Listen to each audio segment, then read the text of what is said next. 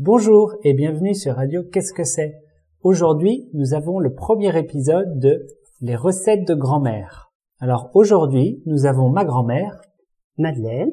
qui va nous parler de... Alors aujourd'hui, ce sera la recette des crêpes à Suzy. D'accord.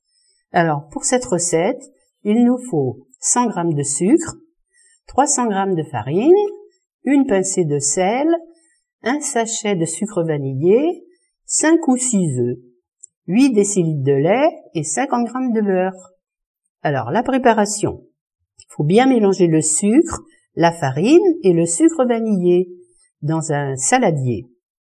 On fait un puits et au milieu de ce puits, on met les œufs. On verse doucement le lait tout en remuant avec les œufs. On, on mélange bien avec le batteur. On fait fondre le beurre avant et on l'ajoute à cette pâte. On mélange bien pour faire une pâte coulante.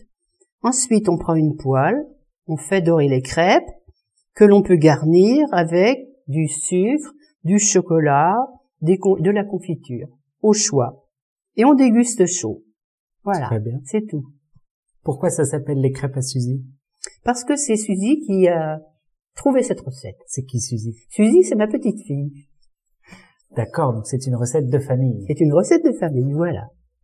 Très bien. Bien, merci pour cette explication. Ben, de rien. Et j'espère que tout le monde va apprécier ces crêpes. Ben, je l'espère aussi. Et au revoir. Au revoir.